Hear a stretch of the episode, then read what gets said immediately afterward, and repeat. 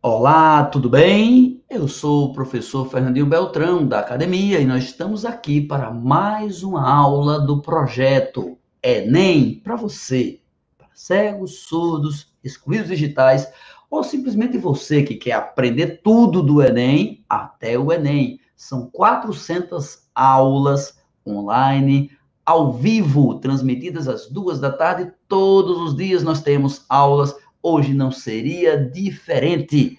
Vamos ter então essa aula que está sendo transmitida simultaneamente pelo YouTube da Academia e pelo YouTube da TV Diário, do Diário de Pernambuco. Muito obrigado ao Diário por essa parceria que tanto pode ajudar e tem ajudado tanta gente. Gostaria de solicitar a você que está nos escutando, que está nos vendo, que está assistindo ou participando, para avisar para os colegas, para comunicar. Copie o link da aula. Debaixo desse vídeo no YouTube da academia tem os links inteiros de todo o projeto, tem a descrição inteira de todo o projeto. Vale muito a pena estudar. Então, vamos começar. A aula da gente hoje, aula 78, é partenogênese e neotenia. Se liga, fera, vem comigo. Olá, tudo bem? Vamos lá? Eu sou Fernandinho e nós vamos estudar reprodução. Nós estamos estudando dois tipos de reprodução hoje: partenogênese e neotenia. Eita, o que é isso? Primeiro, se situa nesse nome, partenogênese. É uma gênese, ou seja, uma reprodução, uma formação de filhotes parteno, que não tem par. Ou seja, eu estou produzindo filhotes que não possuem pares de cromossomos, que não são diploides. Mas peraí, peraí, peraí, peraí. Já tivemos aulas anteriores no projeto para entender bem. Nós somos diploides? Sim, claro que sim. Nós somos seres diploides. Por quê? Porque nós resultamos de um espermatozoide, um óvulo, de dois gametas, de uma fecundação. Como nós resultamos de uma fecundação, nós recebemos cromossomos do pai e da mãe, 23 do pai, 23 da mãe, nós temos 46, nós temos 23 pares. Então, partenogênese é uma reprodução em que os descendentes não têm pares de cromossomos, não são diploides, eles são haploides. Eles têm metade da carga cromossômica. Eles são haploides e não diploides.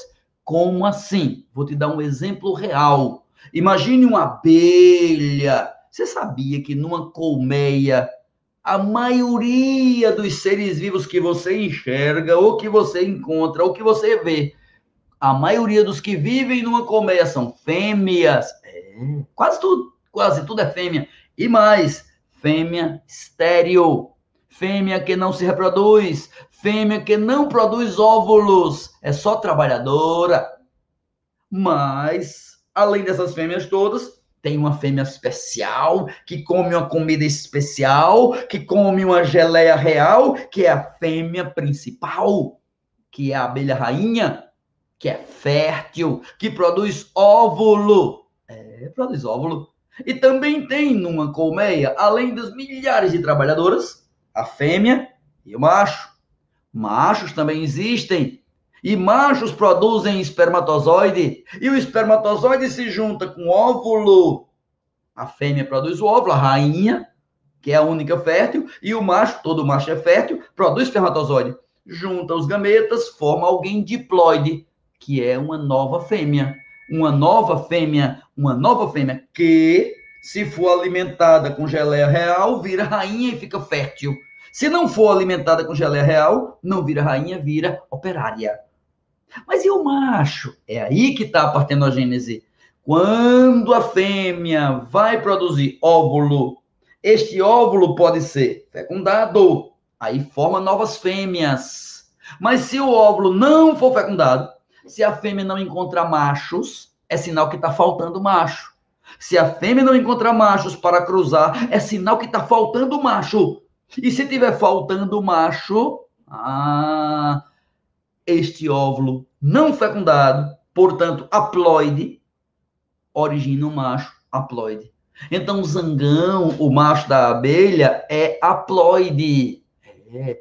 Ele é haploide porque ele deriva de um gameta que não foi fecundado. O nome disso é partenogênese. É o desenvolvimento de um óvulo sem haver fecundação, dando origem a um ser haploide, como os zangões, tá claro? E ainda teria uma divisãozinha mais didática, né? A partenogênese, aquele gameta pode originar somente macho, como é o caso da abelha, pode originar somente fêmeas, como é o caso de alguns insetos, e pode originar ora macho, ora fêmea, outros insetos. Então, entre os insetos, tem os três tipos: partenogênese arrenótoca, arrenótoca é a partenogênese que origina só machos, telítoca, T-E-L-I-T-O-C-A, telítoca, quando origina somente fêmeas, e ainda a partenogênese deuterótoca, deuterótoca. Deuterótoca origina machos e fêmeas. Isso tudo é partenogênese. O que é que tem de importante? Partenogênese é o desenvolvimento de um gameta sem fecundação. Exemplo, a abelha produzindo zangões. E o outro tema da aula de hoje é a neotenia. Perceba muito atentamente. Neo quer dizer novo, neném, bebê, recém-nascido, criancinha, neo. Neotenia é o que acontece com o bebê. O filhotinho, o nenenzinho de quem? Da salamandra.